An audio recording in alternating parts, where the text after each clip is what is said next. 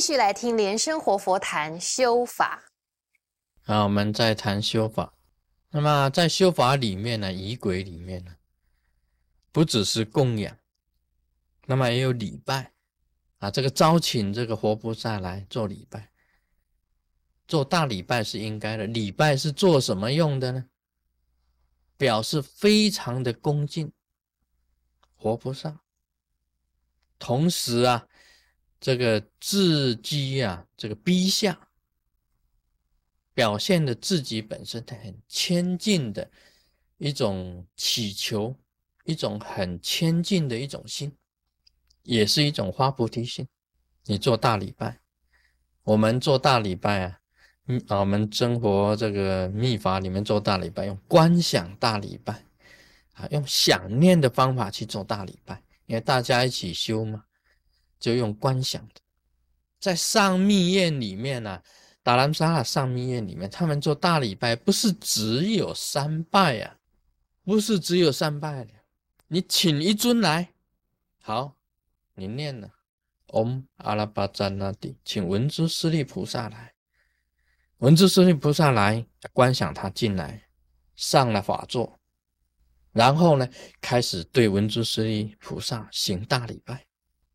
好了，行完了，你又列班，又招请，又来了，请观世音菩萨。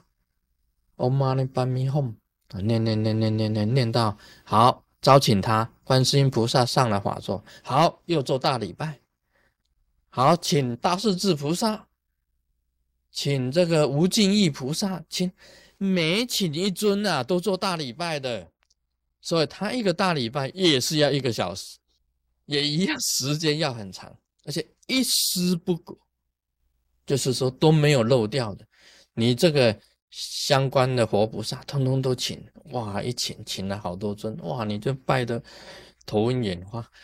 说一个大礼拜，你看他拜一个小时，那么他这个表现是什么呢？也是一种恭敬仰慕，一种敬仰，自击逼下，一种很。谦敬的一种心，这在仪轨里面都有的。那么要常常啊，当他请他们来了，佛、菩萨、金刚护法、空行，全部都到了，都招请了，都做完大礼拜了，献了供养了。这时候要念四归咒啊，南无咕噜贝，南无布达呀，南无达摩呀，南无真开，就要念四归咒。那么你念这个咒的意思是什么呢？归佛、归法、归僧啊，归金刚上师，就一切你的完全归，全部都是归。这个修法里面要念四归咒，是因为啊，你常常会忘失掉你是归佛的、归法、归真、归金刚上师的，有的时候你都都会忘失的。平时啊，你。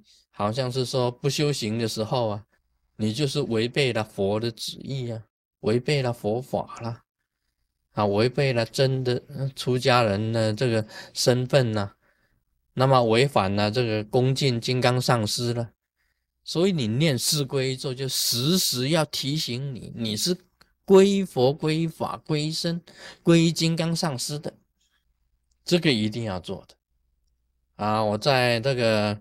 跟这个大喇嘛啊，这个波米强巴，跟错如次郎他们仁波切他们呢一起做法会的时候啊，他们每一坛法也做披甲护身，做防魔的。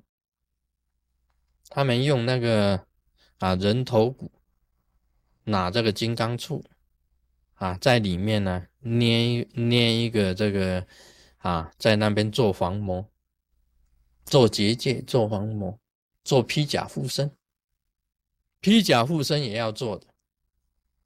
啊，有些人讲说：“哎呀，我不用做披甲护身，我就是佛。”啊，他已经成佛了。当然，我就是佛是最自身内在的含义是没有错，是你自己本来的佛性显发的时候，你就是佛。但你的佛性还没有开显的时候呢，你还没有开悟，还没有显露自己的佛性呢，你还是凡夫啊。那么你一定要做防魔披做披甲护身啊！披甲护身还讲了，这个不只是修法的时候做，连上厕所都要弹指，要弹一下指。为什么要弹指呢？表示说我要上厕所，OK，里面有东西，请出去。行者要进厕所了，弹一下纸。啊，里面的有东西啊，就请出去。这个有意思的，所以这个上厕所有登错咒语啊，登厕所的咒语，到哪里都有咒语的。一个行者来讲起来，他本身要睡觉的时候也要做结界，修法要做披甲护身，出门啊，你出远门也要啊祈求护法随身。啊，到医院去去看病人，啊，你去帮人家做这个唱诵、做功德，一样要披甲护身，不能讲不做披甲护身的。啊，你以为自己已经很高了，共高我慢，啊，不行的，因为你佛性还没有显。你佛性假如有显的话，周围都是护法。那自然他就是已经防魔了，所以还是要做披甲护身的。那么我们呢，晓得这个要念咒，要持咒，要做观想，那么也要做入三摩地。什么是入三摩地？入三摩地就是精神统一，就是定。那么由定啊，你才能够得到如来的智慧嘛，佛慧，佛的智慧才会在你身上，你会显现光明，会开发你自己本身的种子事，开发你的佛事。这入三摩地，这个很重要的，这个是属于正行方面的，前面的都是属于前行。入三摩地就是正行了，持咒啊、观想啊，入三摩地就是正行了。啊，刚才我们也修了一坛法，那么修法的过程中，你有你有忘失什么仪轨，或者是说你在修法的时候精神并没有统一，你这个妄念啊纷飞，或者你想到别的地方去了，这个就是有有所漏失。这个时候你要要念这个金刚萨埵真言，金刚萨埵真言就是你一切的措施啊，因为你念了金刚萨埵的百日明真言以后啊，全部通通给他补回来，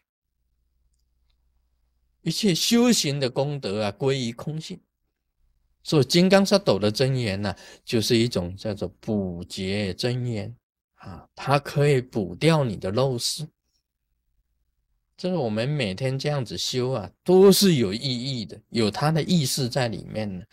要生菩提心，要恭敬啊，要供养，还要做大礼拜，要做念四皈依，要做披甲护身，要这个四无量心，都是有它的意思的。入三摩地就是精神统一，从定当中去求取如来的智慧。啊，这个就是我们修法的这个目的。今天讲到这里，Om Mani Padme Hum。